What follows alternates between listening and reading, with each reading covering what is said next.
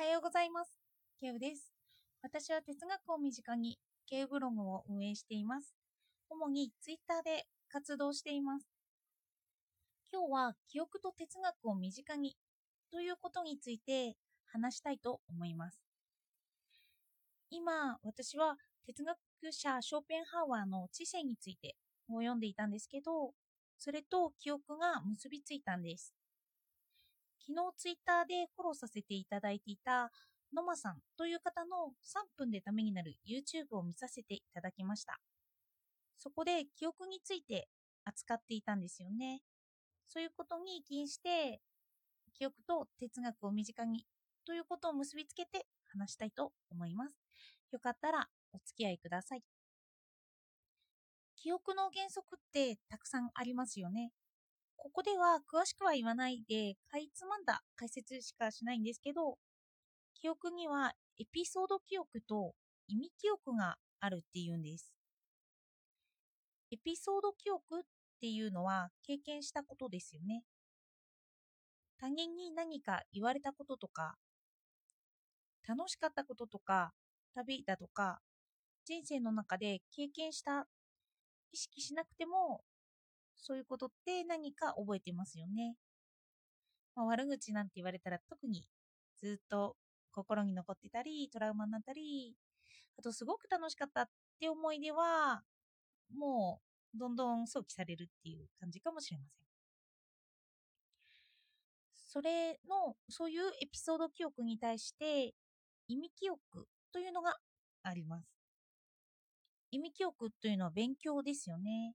学校でいう国語算数理科社会に代表されるような学問を覚えるようなことです。勉強する場合、そのことを覚えるために繰り返し問題をやったり、繰り返し口ずさんだり、書いたりしてますよね。それで大抵試験の時までは覚えているんですけど、その試験が終わった途端忘れていったりしちゃいますよね。私もよくそういうの顕著なんですけど、試験が終わってから数日経って、試験をやってって言われるほど怖いものはないですよね。結構忘れています。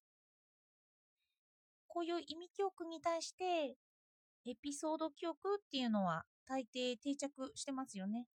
自分で意味を持つようなことはありますけど、お話を持ったりもしてますけど、他の人に体験談として話すことができます。そして、ノマさんの動画では、この意味記憶をエピソード記憶にしていけば暗記ができるよということを語っていたんです。勉強で声に出して言ってみたり、歩きながら勉強してみたり、アウトプットしたり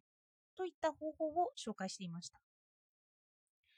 そして私はこの意味記憶とエピソード記憶にショーペンハワーの一節をまた思い出したんですよ。ちょっと読みますね。思想家の特徴は、すなわち問題を取り扱う態度が真剣であり、事柄そのものを自ら根本的に問題にしているという印象を与える点に、またその思想や表現がすべてそのまま目撃できるように具体的であるという点に表されている。こういう一節です。この自ら根本的に問題にしているとか、具体的という点ですよね。これって意味記憶をエピソード記憶として捉えていますよね。だから、そのことについて忘れないんです。ショーペンハワーは意志について述べた哲学者です。でも、ショーペンハワーの意志って、他の人が言うような良い意味、私はこれをするとか、主体的な肯定的な意味ではないんです。盲目的な意志です。の性に従事されている人間が意識してないのに勝手に行動させられて従わされているような意志っていうんですよね。例えば欲望とか生きることに関して率先しているという意志です。これって言うなれば、エピソード記憶で私たちが普段よく暗記しているようなことなんです。あの食事が美味しかったとか、高いところから落ちて死にそうになったとか、直接的に経験したことってしっかりと記憶してる場合が多いですよね。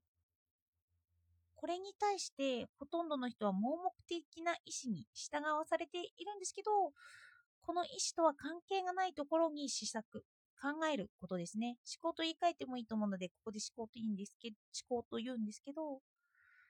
考はこの意思とは関係がないところにあるって言うんですよ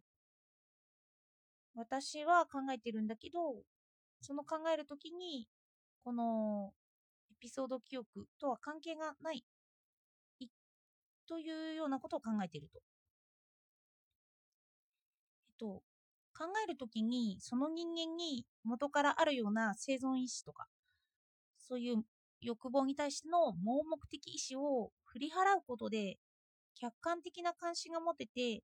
ついには普遍的なことや真理と言われるようなことに到達しようとするっていうんですよね。これって意味記憶が自分の生活に結びつくということです。例えば、歴史を勉強しているとしましょう。ショーペンハワーが出てきました。項目としては、遠征主義や盲目的な意思を抑えれば試験では OK です。けれど、この思想はどこから来たんだろうとか、私は遠征主義になっているんじゃないかとか、遠征っていうのは世の中が嫌っていう悲観的な意味なんですけどね。とか、その意味記憶が自分の体験になってくるんです。体験になると、そのことを忘れませんよね。私は考えるときにわからないことを持ち歩くというんですけど、何かをしているときにふとその考えていることが浮かび上がるもうこれってエピソード記憶ですよね。だからその言葉や理解をずっと覚えていられるってことなんです。ショーペンハワーは主観的な知性と客観的な知性というように区別をします。区別っていうのは考えていくと曖昧にはできるんですけど、